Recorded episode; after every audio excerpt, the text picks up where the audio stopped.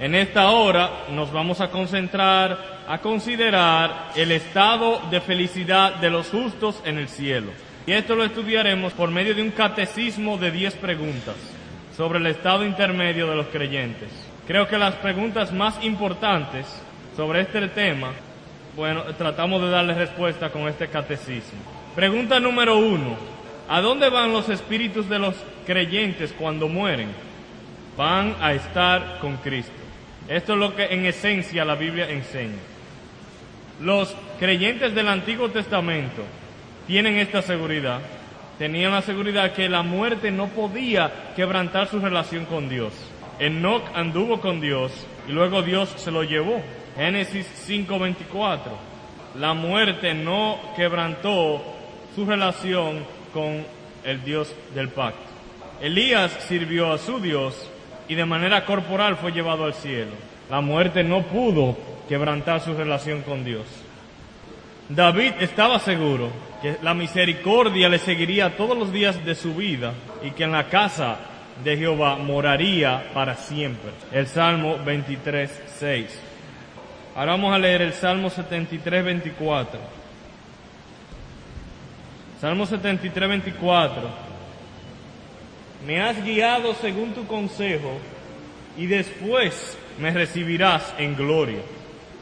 David y también Asaf estaban seguros que después de la muerte irían a la gloria.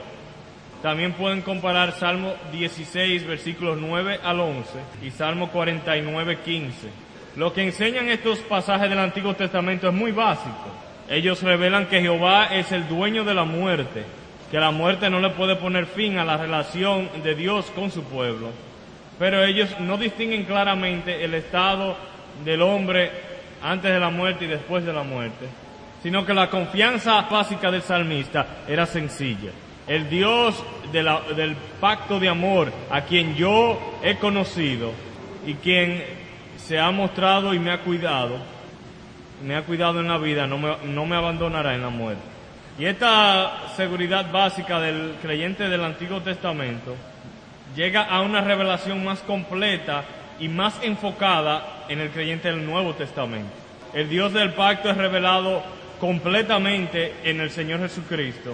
Y la confianza del cristiano en la muerte también es vista con mayor detalle. Y ya el creyente sabe triunfalmente que la muerte no puede separarle del amor de Dios que es en Cristo Jesús, Señor nuestro. Romanos 8, 37 y 39. Pablo está confiado y también el apóstol Juan que los creyentes mueren en el Señor que su muerte es en unión con Cristo. Primera Tesalonicenses 4:14 y Apocalipsis 13:14. Y también dice el Señor Jesucristo que donde Él esté, también ellos estarán. Juan 14:2. Por lo tanto, la enseñanza fundamental en el Nuevo Testamento en relación al estado intermedio de los creyentes es que cuando mueren van a estar con Cristo. Y quiero que veamos el pasaje donde esto queda frecuentemente enfatizado. Por favor, eh, le voy a pedir que algunos lo lean. Eh, hermano puede buscar Lucas 23, 43. Segunda a los Corintios 5, 6 eh, al 8. Filipenses 1, 23. Y Hebreos 12, versículos 23 y 24. Por favor, lean. Entonces Jesús les dijo, de cierto te digo que hoy estará conmigo en el paraíso. Dice, hoy estarás conmigo en el paraíso. Esta es la esperanza. El de 2 Corintios. Versículo 6 al 8 dice, Así que vivimos confiados siempre, y sabiendo que entre tanto que estamos en el cuerpo estamos ausentes del Señor, porque por fe andamos, no por vista. Pero confiamos y más quisiéramos estar ausentes del cuerpo y presentes al Señor. El morir significa estar con el Señor. Filipenses. Filipenses 1:23. Porque de ambas cosas estoy puesto en estrecho, teniendo deseo de partir y estar con Cristo, lo cual es muchísimo mejor. El partir y estar con Cristo, esa es la gran realidad. El de Hebreos ahora.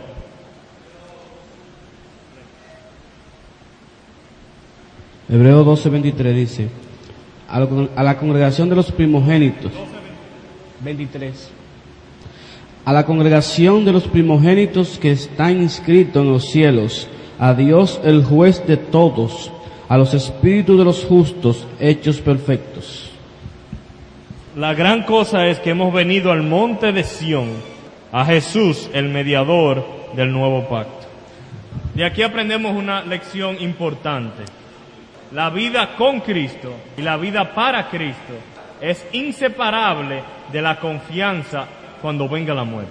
Donde no hay vida con Cristo, no hay vida para Cristo, no puede haber confianza bíblica cuando llegue la muerte. La confianza cuando llegue la muerte estará proporcionalmente relacionada a la cercanía de tu andar con Cristo durante la vida. También aprendemos que la principal bendición y la fuente de todas las otras bendiciones para los creyentes después de la muerte es estar con Cristo donde Él esté. Solo el amor por Cristo y un deseo de estar con Él hará que la muerte sea una ganancia para nosotros. El interés popular pero carnal en la vida del más allá y las experiencias cercanas a la muerte, cosas muy populares y común hoy en día, es algo extraño, diferente al mensaje bíblico. Nuestro interés en la muerte es porque nos acerca a estar con Cristo. Y esa es la gran promesa de la Biblia a los creyentes. Pregunta número dos. ¿Dónde está Cristo? Cristo está en sobremanera exaltado en el cielo. De muchas maneras la, Biblia expresa claramente que Cristo está en el cielo. En Juan 16, 28, Jesucristo declara que Él va al Padre. Y en Mateo 6, 9 Él nos enseña, oremos al Padre que está en los cielos. Y en Hechos 3, 21 Pedro declara que el cielo debe recibir a Cristo hasta que llegue el periodo de la restauración de todas las cosas. En Hebreos 1.3, el autor declara que Cristo está a la diestra de la majestad en lo alto. En Efesios 4.10, el apóstol declara que Cristo ascendió en lo más alto de los cielos. Así que vamos a estar con Cristo. ¿Y dónde está Él? Él está en sobremanera exaltado en el cielo. Por lo tanto, cuando muramos, también estaremos exaltados en sobremanera porque estaremos con Cristo. Pregunta número tres. ¿Qué es el cielo? El cielo es el lugar de la especial morada de Dios, donde manifiesta su gloria de manera peculiar. La palabra cielo en la Biblia muchas veces es utilizada para referirse al universo material, visible en los cielos arriba. Pero también se utiliza para referirse a un lugar que es invisible para nosotros, que es la morada especial de Dios con sus ángeles. Por eso se ha levantado la, se ha desarrollado la distinción popular que hoy existe de tres cielos. El cielo atmosférico, el cielo espacial o de las estrellas y el cielo de Dios. No es solamente una distinción popular, sino que parece ser una distinción bíblica, porque Pablo habla de haber sido llevado al tercer cielo, en 2 Corintios 12:4. También parece ser bíblico, porque los usos que se le dan al cielo en la Biblia pueden ser clasificados fácilmente dentro de una de estas tres categorías. Así que el cielo de Dios puede ser definido como el lugar de la especial morada de Dios, donde manifiesta de manera peculiar su gloria.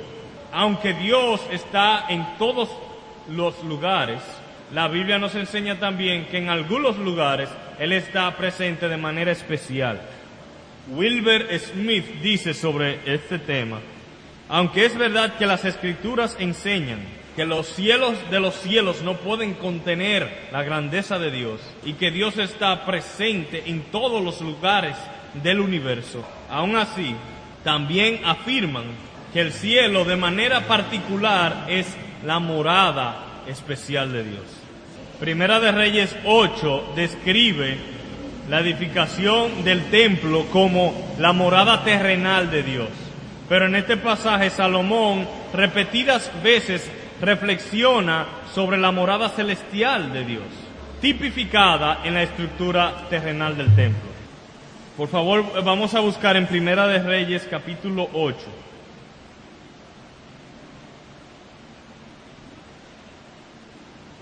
Vamos a empezar leyendo en el verso 10, desde el 10 al 13. Y cuando los sacerdotes salieron del santuario, la nube llenó la casa de Jehová.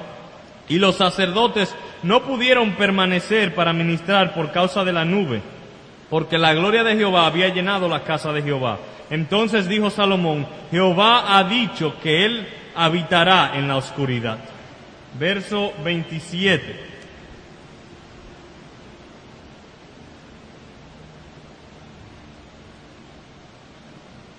Pero, ¿es verdad que Dios morará sobre la tierra?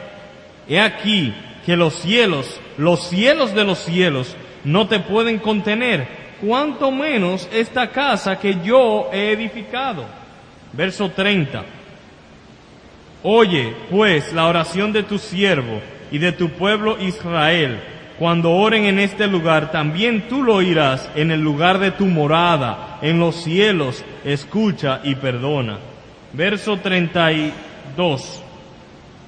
Tú oirás desde el cielo y actuarás y juzgarás a tus siervos, condenando al impío y haciendo recaer su proceder sobre su cabeza y justificando al justo para darle conforme a su justicia. Verso 34. Tú oirás en los cielos y perdonarás el pecado de tu pueblo Israel y los volverás a la tierra que diste a sus padres. Verso 36. Tú oirás en los cielos y perdonarás el pecado de tus siervos y de tu pueblo Israel, enseñándoles el buen camino en que anden, y darás lluvias sobre tu tierra, la cual diste a tu pueblo por heredad. También comparen los versos 39, 43, 45 y 49. Y recuerden también que en el Salmo 23, 6, al cielo se le llama la casa de Dios. También vamos a leer Isaías 57:15. Porque así dijo el alto y sublime, el que habita la eternidad y cuyo nombre es el santo. Yo habito en la altura y la santidad y con el quebrantado y humilde de espíritu, para hacer vivir el espíritu de los humildes y para vivificar el corazón de los quebrantados. 63.15 también de Isaías. Mira desde el cielo y contempla desde tu santa y gloriosa morada. ¿Dónde está tu celo y tu poder, la conmoción de tus entrañas y tus piedades para conmigo? ¿Se han estrechado?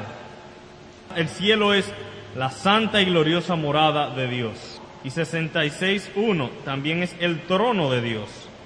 Jehová dijo así, el cielo es mi trono y la tierra estrado de mis pies. Así que hemos aprendido que el cielo es el lugar de la especial presencia de Dios, donde su gloria y sus atributos son revelados de manera peculiar. Es el lugar más santo y exaltado del universo. Pero yo he utilizado la palabra lugar. Pregunta número cuatro. ¿Es el cielo un lugar o es una condición? La respuesta es la siguiente. Sí, el cielo es un lugar material o físico y estamos asegurados de esto porque Enoch, Elías y nuestro Señor están allí de manera corporal. El cielo es una localidad con dimensiones espaciales. En otras palabras, que ocupa espacio. Es un lugar tan real como Londres, Manila, Nueva York o Santiago. Y el hecho de que el cielo es un lugar que ocupa un espacio se prueba por la realidad que en el cielo hay cosas que ocupan espacio. En particular, los cuerpos de Enoch, Elías y nuestro Señor. Génesis 5:21, Enoch. Segunda de Reyes 2 del 10 al 18, Elías. Y Lucas 24 del 36 al 43, nuestro Señor. Y muchos otros pasajes que ya hemos considerado nos enseñan que nuestro Señor posee un cuerpo material y que Él está en el cielo. Pregunta 5. ¿Hay tiempo en el cielo? Sí, como solo Dios transciende el tiempo, las criaturas que moran en el cielo no solo experimentan las limitaciones del espacio, sino también las del tiempo. Como Dios es infinito, es eterno, es inmutable en su ser, Él no queda sujeto a las limitaciones del tiempo y del espacio. Según 1 de Timoteo 1.17, Él no está sujeto al tiempo, sino a partir de una traducción literal del pasaje, Él es el rey de los siglos. Debido a la influencia de las filosofías griegas, especialmente platónica, que son contrarias a todo lo que la Biblia enseña, este atributo de Dios, o sea, la eternidad o desconexión del tiempo, ha sido transferido también al cielo y a sus habitantes. El hecho de que haya tiempo en el cielo se prueba por cuatro cosas.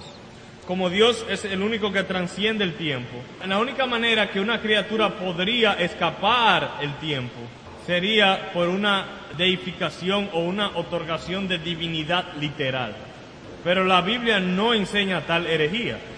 Cualquier cosa que podría significar entrar a la eternidad no debe interpretarse como algo que nuestra naturaleza llega a ser eterna como la eternidad de Dios. Segundo, la Biblia también enseña claramente que las almas de los justos en el cielo están sujetas al tiempo. Apocalipsis 6:11 dicen, Señor, ¿hasta cuándo? Si no estuviesen limitados por el tiempo, no tendría sentido que ellos digan hasta cuándo. También debemos percatarnos que la ascensión de Cristo al cielo crea o inicia un nuevo periodo en la historia del cielo. Un tercer argumento. El tiempo existe en el estado eterno hemos visto en lecciones anteriores que se le llama el siglo por venir o el siglo venidero. Por lo tanto, el estado eterno no es sin tiempo, ni tampoco el cielo. Cuarto, la idea de que no hay tiempo en el cielo o en el estado eterno muchas veces se basa en un pasaje en Apocalipsis 10, que tanto en las traducciones del inglés antiguo y tal vez en algunas traducciones en español se traduce como que no habrá más tiempo. El versículo 6 de Apocalipsis 10 dice que el tiempo no sería más. Pero creo que sería suficiente respuesta a esta interpretación de Apocalipsis 10.6, darse cuenta que todas las versiones más recientes de la Biblia, la versión internacional, la nueva versión americana, la nueva versión del King James, la Biblia, Biblia amplificada y los principales léxicos griegos, todos entienden que este versículo lo que está diciendo que no habrá más dilatación en la ejecución del propósito de Dios. La palabra griega aquí utilizada es cronos y en su forma verbal aunque en este caso se utiliza el sustantivo, muchas veces significa dilatación, como en Mateo 24, 48, 25, 45, Lucas 1, 21, Lucas 12, 45 y Hebreos 10, 37. Todo esto para impresionarnos con una gran verdad, la realidad de la gloria del cielo. El cielo es un lugar real, es un lugar donde hombres con cuerpo ahora mismo están allá. Si ahora mismo usted fuera al cielo, vería a Enoch, a Elías y a nuestro Señor. Si ustedes fueran al cielo ahora mismo, podrían tocar a nuestro Salvador. Es glorioso meditar sobre esa verdad. Pero también hay que evitar una distorsión de tal verdad. La Biblia enseña que el cielo es un lugar, pero la Biblia no dice dónde está ese lugar. Así que no es correcto salir a buscar las coordenadas del cielo entre las galaxias. El balance bíblico es el siguiente. Sabemos que el cielo es un lugar, pero no sabemos dónde está. Pero tampoco es necesario saberlo. Pregunta 6. ¿Cómo se describe el cielo en la Biblia? Es la ciudad de Dios y el paraíso de Dios. Esta respuesta no toma en cuenta la complejidad de la presentación bíblica. Pero la mayoría de las descripciones bíblicas del cielo se resumen en esas dos frases. las dos descripciones aquí mencionadas son por lo menos las más frecuentes que encontramos en las escrituras. El cielo es la ciudad de Dios, es la Jerusalén que está arriba, Gálatas 4:24 en adelante, es la Jerusalén celestial, Hebreos 12:22 en adelante, y como la ciudad de Dios es también el lugar de su templo y su trono. Así que la descripción bíblica del cielo es como el trono y el templo de Dios. La podemos incluir bajo la descripción más general de la ciudad de Dios. Pero es importante saber que el cielo no es simplemente cualquier ciudad, es Jerusalén, la capital de la tierra prometida, Canaán. Hebreos 11, 16. Eso nos introduce a una segunda descripción. El cielo es el paraíso de Dios. La palabra paraíso literalmente significa un bello parque o un bello jardín. Y la Biblia utiliza dos ejemplos para describir al cielo como un bello jardín o parque. En Apocalipsis 2.7, el paraíso es un recordatorio de Edén, donde estaba el árbol de la vida. Allí el hombre tenía comunión con Dios en perfecta felicidad y justicia. Así que en cierto sentido el cielo es un regreso al Edén. Muy relacionado a esto está el ejemplo de la tierra prometida, esto es Canaán, la promesa de reposo al pueblo de Dios. El reposo también es una ilustración del cielo. Hebreos 11, 16, 3, también el capítulo 3, versículo 18 y capítulo 4, verso 1. Apocalipsis 6, 11 y 14, versículos 13 y 14. El reposo de Canaán, la tierra que fluye leche y miel, era la gran promesa a, lo- a la que Israel veía como su esperanza mientras estaba andando por el desierto. El cielo es la herencia a los cuales los cristianos miran. Y meditando en esta ilustración, en esta imagen, podemos aprender grandes cosas sobre el cielo. Y la descripción del cielo como la ciudad de Dios y el paraíso de Dios puede, levantar una pregunta. ¿No son estas dos imágenes utilizadas también para describir no el estado intermedio, sino también el estado eterno? Claro que sí. Apocalipsis 21 del 1 al 4, Hebreos 13, 14 y 9, 15, lo cual nos enseña un principio importante. El estado intermedio es una anticipación del estado eterno. El cielo es el anticipo de nuestra futura esperanza. El cristiano no tiene dos esperanzas, como el regreso de Cristo y el cielo. Una esperanza. Pero esta esperanza está anticipada en la existencia celestial de los espíritus allá. Debemos continuar rápidamente. Pregunta 7. ¿Cuál es la bendita condición de los espíritus de los creyentes en el cielo? Son hechos perfecta e inmutablemente santos y felices en sus espíritus. Esta respuesta nos declara cuatro cosas. La condición del cielo es inmutable. Y esto porque los propósitos de Dios son irrevocables. Romanos 11, 29. La bendición obtenida en la ciudad celestial es irreversible.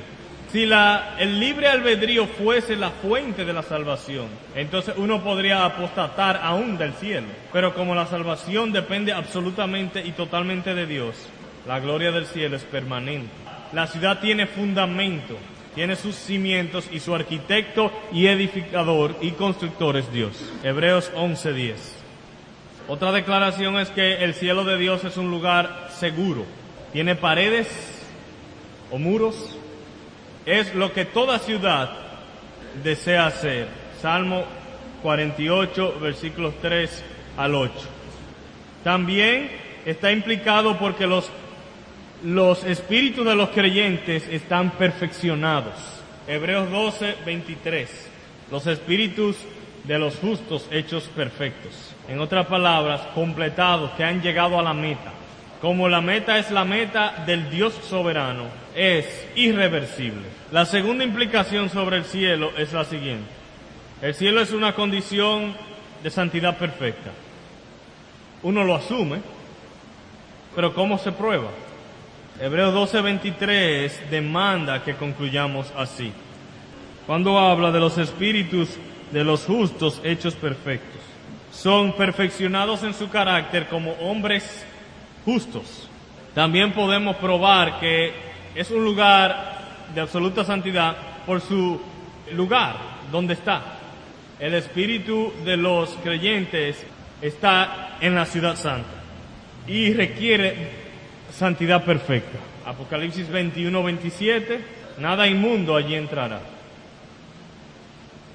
En tercer lugar, también sabemos que es un lugar perfecto porque en el cielo están con Cristo. Ya no andan por fe, sino por vista. Segundo a los Corintios 5, del 6 al 8. Así que en cierto sentido están viendo a Cristo personalmente. Cuando vemos a Cristo, somos hechos como Cristo. Primera de Juan 1, del 1 al 3. También aprendemos de la respuesta a esta pregunta que el cielo es un lugar de una felicidad perfecta. Cualquiera que vive en el paraíso de Dios, el cielo de Dios, y vive con el Hijo de Dios, debe eh, ser una persona perfectamente feliz. Pero esta respuesta implica también que la condición del cielo en la actualidad es una condición incompleta. Ahora mismo son felices en ellos mismos, lo que quiero decir, en sus espíritus, pero no en, otras maneras. Pregunta 8, entonces, ¿qué hacen estos espíritus en el cielo? Primero descansan en la Canaán celestial, tienen comunión con los conciudadanos de la Jerusalén celestial, reinan con Cristo, contemplan a Dios y la intercesión del Cordero en el verdadero templo, donde sirven como sacerdotes y adoran a Dios. Por el tiempo no podemos detenernos a exponer todos estos puntos, pero los pasajes que ustedes tienen ahí les puede ayudar a verlo por ustedes, por usted mismo. Pregunta nueve. ¿Cuándo entran al cielo los espíritus de los creyentes? Los espíritus de los creyentes entran al cielo de inmediato en la muerte. Y la palabra clave aquí es todos, los espíritus de todos los creyentes. Y esto nos levanta el tema del purgatorio. Obviamente la doctrina del purgatorio no tiene ningún apoyo bíblico y está fundamentada en muchísimas doctrinas falsas de Roma. Por ejemplo, la distinción que ellos hacen entre el pecado mortal y el pecado venial. Por lo tanto, no hay una alternativa escritural. No se conoce de ningún otro lugar, ninguna otra morada para el espíritu de los creyentes en la Biblia que el cielo. Por otro lado, el argumento positivo es el siguiente. Todos los pasajes que hablan sobre la morada de los espíritus que se han ido, identifican ese lugar donde ellos van como el cielo. Quiero mencionarle dos pasajes relevantes. Lucas 23, versículos 42 y 43. Jesús le dice al ladrón, al ladrón, un ladrón como que necesitaría un poquito de purgatorio, ¿verdad que sí? Él no ha tenido tiempo ni siquiera de crecer en santidad. Al ladrón le dice, hoy estarás conmigo en el paraíso. No le dice, mira, después de diez mil años en el purgatorio, entonces estarás conmigo en el paraíso. Hay maneras, vamos a decir, hasta eh, chistosas o necias de tratar de evadir este pasaje. Y si han escuchado alguna de las maneras que tratan de evadir este pasaje, siéntanse en toda libertad de hacer preguntas sobre eso. El otro pasaje, segundo a los Corintios 5, del 6 al 8.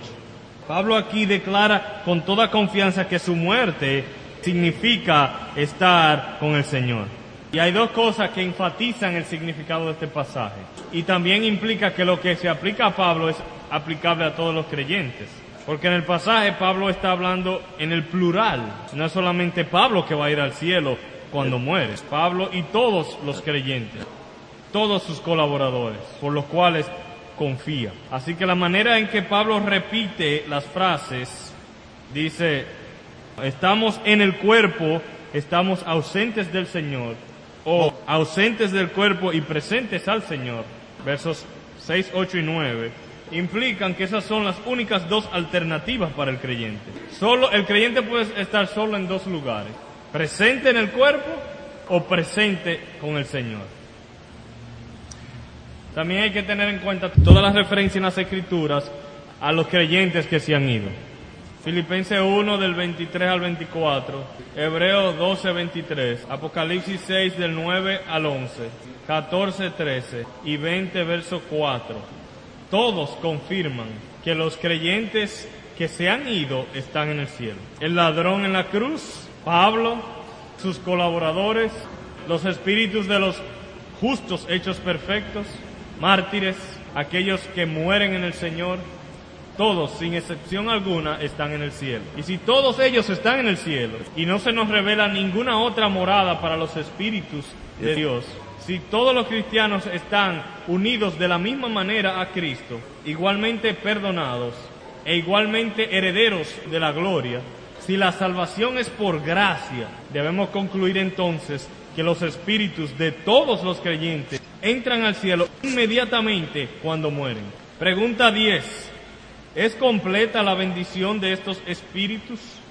La respuesta es no, porque en el estado intermedio la meta de la redención no ha sido alcanzada. Su bendición es incompleta en cinco maneras. Uno, no han recibido la redención del cuerpo. Dos, parte de sus hermanos, los elegidos de Dios, no han sido redimidos. Tres, la, su herencia de una creación redimida todavía no la poseen. Cuatro, no han sido públicamente vindicados por un juicio final. Y quinto, sus enemigos todavía no han sido juzgados. Ustedes pensarían algo extraño, decir que la felicidad en el cielo está incompleta. No es el cielo perfecto, no todo el mundo sabe que el cielo es perfecto, pero hay dos pasajes bíblicos que enseñan específicamente que la felicidad del cielo, aunque en cierto sentido es perfecta, en otro sentido es incompleta. Y creo que es necesario leer los pasajes. Apocalipsis 6 del 9 al 11. Cuando abrió el quinto sello, vi bajo el altar las almas de los que habían sido muertos por causa de la palabra de Dios y por el testimonio que tenían. Y clamaban a gran voz diciendo, ¿hasta cuándo, Señor, santo y verdadero, no juzgas y vengas nuestra sangre en los que moran en la tierra? Se les dieron vestiduras blancas y se les dijo que descansasen todavía un poco de tiempo hasta que se completara el número de sus consiervos y sus hermanos que también habían de ser muertos como ellos. Estas almas están bajo el altar del cielo y sus palabras parecen manifestar claramente que su felicidad todavía no está completa. También en 2 Corintios 5, versículos 1 al 5, vamos a leer, porque sabemos que si nuestra morada terrestre, este tabernáculo se deshiciere, tenemos de Dios un edificio, una casa no hecha de manos, eterna en los cielos, y por esto también gemimos deseando ser revestidos de aquella nuestra habitación celestial, pues así seremos hallados vestidos y no desnudos, porque asimismo los que estamos en este tabernáculo gemimos con angustia, porque no quisiéramos ser desnudos, sino revestidos, para que lo mortal sea absorbido por la vida, mas el que nos hizo para esto mismo es Dios, quien nos ha dado las arras del Espíritu. Hay ciertas dificultades en la interpretación de este pasaje. La principal es la siguiente. ¿Cuál es este tabernáculo o esta casa eterna en los cielos? Eh, no el tabernáculo, sino cuál es esta casa no hecha de manos eterna en los cielos. Yo creo que po podemos ver que es claramente el cuerpo redimido, el cuerpo resucitado y creo que es implicado en el verso 4, donde dice que lo mortal sea absorbido por la vida. El mismo lenguaje de 1 Corintios 15. Allí, refiriéndose al cuerpo resucitado que recibiremos cuando Cristo regrese. Si esto es lo que el pasaje enseña, y creo que no hay una alternativa buena, por ejemplo, algunos dicen que en el cielo podríamos recibir un cuerpo intermedio, pero creo que el pasaje no está hablando de un cuerpo intermedio, porque dice que es una casa no hecha de manos, sino eterna en los cielos. Entonces este es el caso. Y dice que él desea ser revestido de aquel cuerpo resucitado. Él gime, verso 2. Y dice que cuando él se vista, verso 3, ya no será hallado desnudo. O sea que al estar sin el, su espíritu sin cuerpo, él le llama una condición desnuda. Creo que a nadie le gusta estar desnudo, por lo menos en público. Y en el verso 4 dice que él gime, no porque él, él desea ser desnudado, él no le ve un bien a la condición desnudada, así eh, por sí sola, sino que desea ser revestido y ese vestido es el cuerpo resucitado. Fin de esta clase. Tomamos nuestro receso ahora y esperamos tener tiempo para preguntas después de la próxima lección sobre el infierno.